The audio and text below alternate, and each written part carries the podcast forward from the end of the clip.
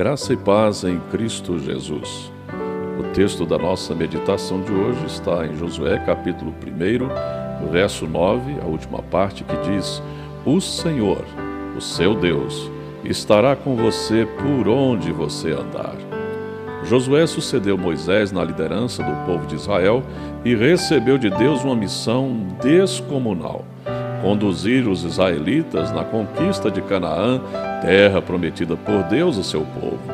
A tarefa de Josué veio acompanhada de promessas, como a posse da terra e a presença constante do Senhor junto com ele.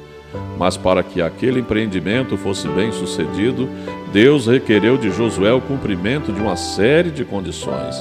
Ele deveria ser forte e corajoso para conduzir o povo e também obedecer à lei que fora dada por intermédio de Moisés.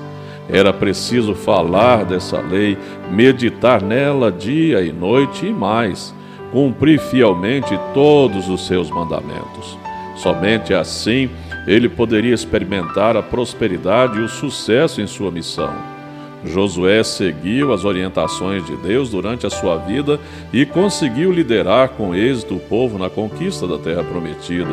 Fato este registrado no livro que leva o seu nome.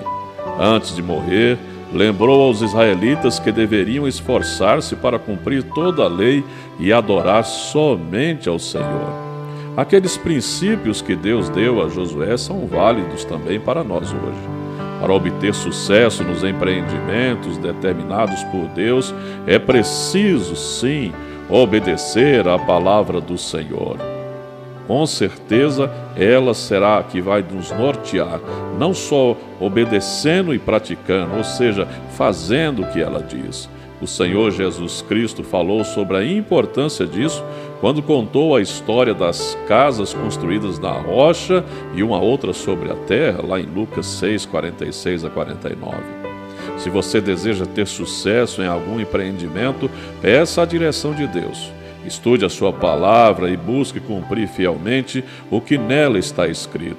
Faça a sua parte e, de acordo com a vontade de Deus, você será abençoado.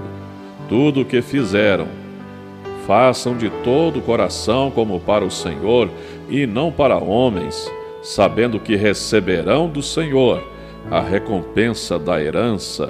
Isso está em Colossenses capítulo 3, versos 23 e 24. Sucesso mesmo tem quem faz o que Deus manda, mesmo se for diferente do que você imagina. Pense nisso. Vamos orar. Amantíssimo Deus, nosso Pai eterno, louvado seja sempre o teu nome. Muito obrigado, Pai, porque se fizemos alguma coisa ou se temos algo a fazer, com certeza nós vivemos nessa dependência do Senhor. Que os projetos não sejam projetos nossos, mas projetos do Senhor para a nossa vida. Nós sabemos, ó Deus, que todos os nossos dias foram escritos e determinados pelo Senhor. Por isso, Pai, nós queremos andar dentro da tua vontade. Abençoa, Senhor, aquele que me ouve nesse dia, para que pare e reflita se está vivendo dentro dos teus projetos, fazendo a tua vontade. Orienta, indica o caminho, eu te peço, em nome de Jesus. Amém. Eu sou o pastor Wilton Cordeiro da Silva, da Igreja Presbiteriana de Itumbiara, Goiás, localizada Avenida Afonso Pena 560. Um grande abraço, Deus abençoe o seu dia.